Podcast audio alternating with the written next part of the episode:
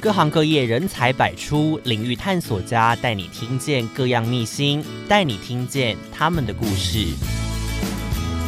欢迎收听领域探索家。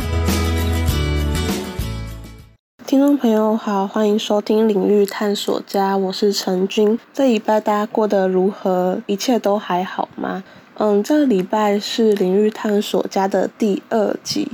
上礼拜大家听完鬼哥的故事，有什么样的心得或收获吗？可以到我们的粉砖来跟我分享，也可以在底下留言告诉陈君哦。那这礼拜要跟大家讲的是什么样的故事呢？呃，这礼拜想要跟大家讲的是一个我学姐的故事。那她是过去是一名 YouTuber。那他当初会踏进 YouTube 这领域，其实是误打误撞，是学校作业的要求，让他们做一个 YouTube 频道。那做着做着，他们就不小心成名了。那时候他们的订阅有一点五万，那他们在美拍就是大陆的 App 上面也有十点多万的粉丝，算是一个蛮小有名气的频道。而且当时蛮震撼的是，他们在做频道的时候是。呃，非常早期，就是 YouTube 还没有这么盛行的时候，那时候连呃美食水水芊芊都是还没开始创立，然后很多现在有的 YouTuber 都还没有出现，他们算是前期 YouTube 频道的创作者。那当初这个学姐创立了两年，有这样的粉丝人数，甚至有这样的粉丝影响力，那时候她到澳门。还有粉丝跟他说：“哇，你来澳门，那我请你跳澳门塔。”那甚至还有人跟他说，他到新加坡，有人跟他说：“你有没有吃过很有名的鱼皮饼干？”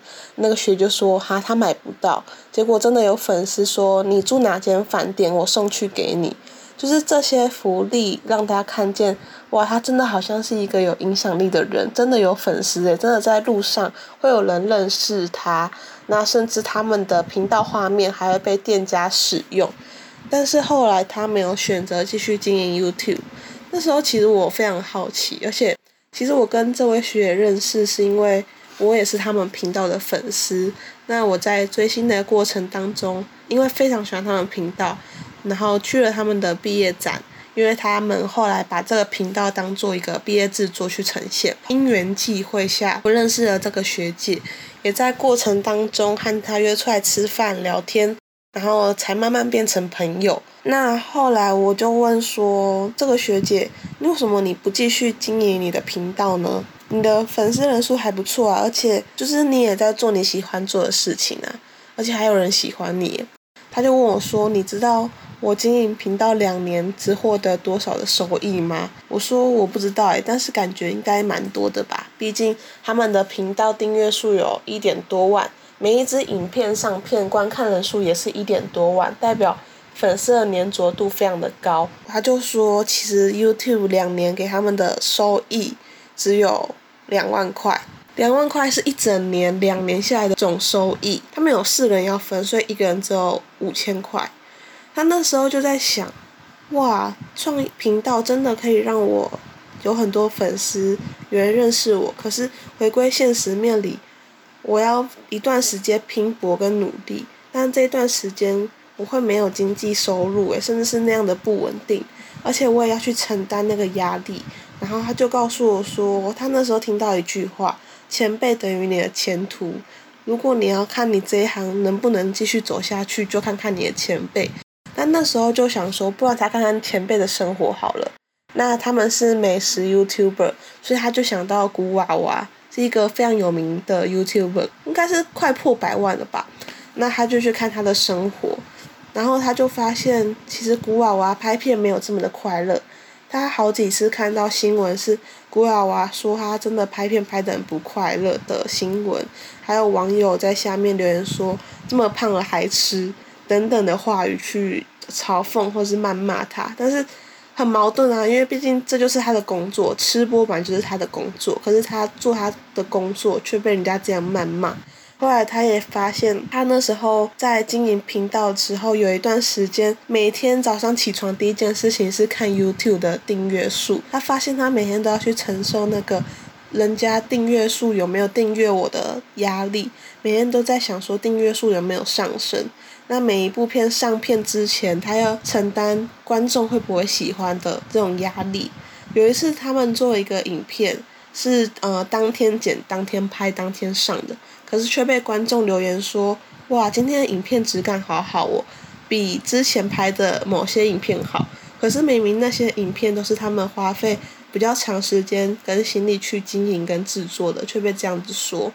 后来他才发现，哇，好像做 YouTube。表面上看起来光鲜亮丽，但私底下我却没有办法很快乐。我的快乐会掌握在观众们的手中。我不知道观众喜欢什么，但是我只知道我只能拍观众喜欢的，不是我自己喜欢的。那学姐就这样说。然后后来我就说，所以你因为这样子就决定放弃做频道吗？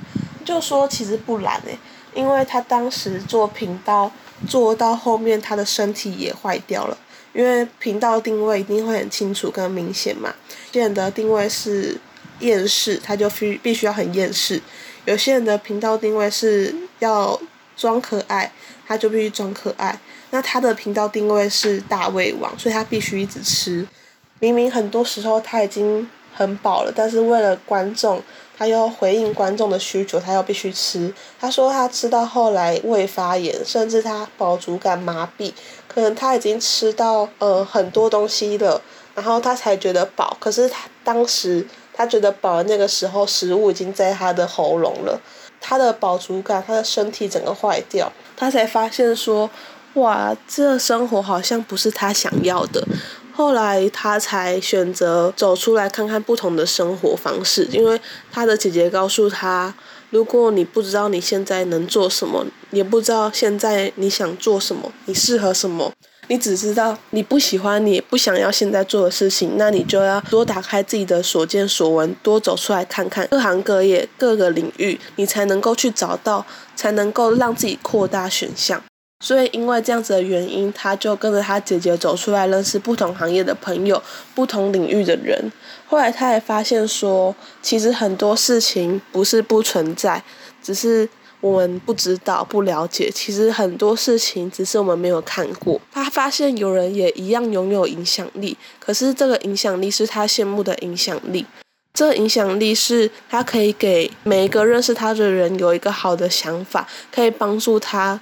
能够因为认识这个人而变得更好，他发现这个才是他想要的影响力。他说，如果他在频道，他做 YouTuber，他可能只能解决观众娱乐的问题，他可能可以帮助大家娱乐这一块。可是，当有一个人来问他说：“哈，我对我的人生很迷惘，我不知道怎么办。”这个时候呢，他也不可能跟他说：“不然你做 YouTube，因为。”等于，如果这个人也做 YouTube，他有一个竞争对手，甚至他也不可能告诉他怎么样经营 YouTube 会更好。而且，如果这个人本来就没有想要拍影片，或是对画面、对上镜这件事情是害羞的，那他也不可能从事这一行。所以他就说，当他自己走出来，才发现自己的不足，才发现世界这么大。他觉得他选择停止经营 YouTube 频道，趁在呃年轻的时候，他选择充实自己，选择多跟不同人接触，不同的人学习。他就说，想要成为谁就要跟谁学，想要成为谁就要被谁影响。他想要成为一个非常有影响力的人，而这个影响力是他看到的那个影响力。就是能够在别人迷惘的时候给人方向，给人一点点不一样的想法，帮助到这个人面对他的人生，面对他的生活可以更明朗，这是他想要的影响力。而在他走出来学习的过程当中，他遇到了他的老师，那他的老师就是有这样影响力的人。他就说，世界上最幸福的事，就是当你找到你学习的榜样的时候，这个人还愿意教你怎么样变得跟他一样。他发现他遇到的老师就是这样子的人，自己已经是很有影响力的人物，可是他却愿意走下台，然后告诉每一个人如何变得更好。所以他就跟着这个老师学习，学着学着，他也毕业了三年。也停止经营频道三年，现在的他也拥有了一番影响力。现在的他也像这个老师一样，能够给予人方向，能够给予人不一样的想法。我就是其中一个被他帮助的人。在我很迷惘的时候，我大二的时候认识他，那个时候我对于我的未来可能没有办法这么的清楚跟明朗，也不会想的这么多，但他却把他在跟着他的老师学习身上学到的想法告诉我。他告诉我，其实行行都会出状元，可是不是在于你的行业是什么样的行业，而是你有没有那个成功的特质。他也告诉我。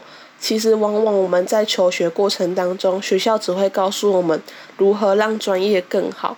可是，其实往往更多人看的是我们专业以外的能力，那些软实力跟竞争力，就是能不能跟人相处，能不能成为一个让人喜欢的人。他也告诉我，其实很多时候我们都会被自己局限。我们知道自己不要什么，却不知道自己要什么。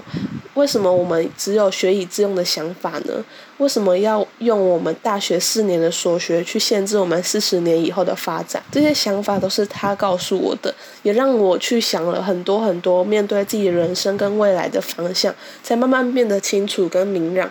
他就告诉我说，这是他学习之后的成果。他可能没有经营频道，可是他却发现他能够帮助更多的人。